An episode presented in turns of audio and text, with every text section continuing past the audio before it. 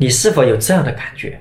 每个月好像也有结余，一年到头却没有把钱存下来，总想存钱，没有找到什么合适的办法，甚至还没有下定决心存钱。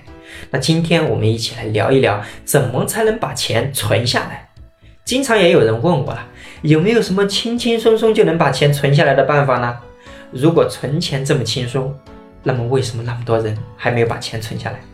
存钱意味着我们把现在的钱留到以后我们再用，这是一个违反人性的事。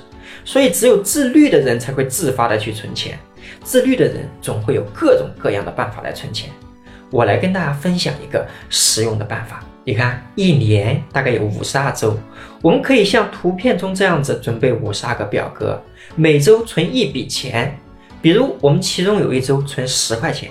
有一周我们存二十，有一周我们存三十，以此类推，最高的一周我们存下了五百二十元。就这样，一年下来，我们存下了一万三千七百八十元。当然，这笔钱对你来说可能小菜一碟了。我们可以根据自己的情况调整每周存钱的金额。比如，我们也可以在每周上面说的基础上存下十倍的钱。那么这样，我们一年就可以存下十三万多。这就是我们比较容易上手的五二零存钱法了。那或许就有人说了，这个办法当然很好了，可是我可能没有那么好的自律，可能不能坚持下来。那我们还可以通过强制储蓄的方式存下一笔钱。最常见的办法就是买保险啦，因为通过买保险存钱，过早你去退保会有损失，放的时间越久，它的收益就会越高。通过保险的形式存钱，它就是鼓励我们做一个长期主义者。那或许也有人说了，我们家开销大呀，存不了钱。好，如果我们的收入只够一家人的基础开销，这确实需要我们先想办法怎么去挣钱。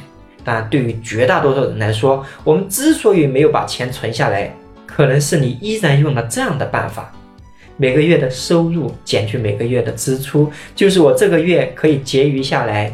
或者是说能存的钱，然而我们想买的东西太多了，弹性消费肯定也很多呀，这个办法就很难把钱存下来。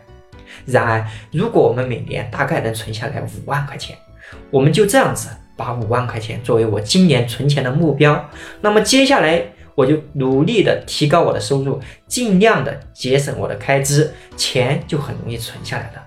存钱有数量，生活才有质量。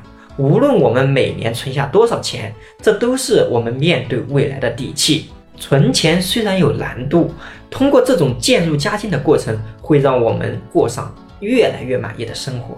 那这里是智勤说保险，让我们一起有目标的找钱，有计划的存钱，最后开开心心的花钱。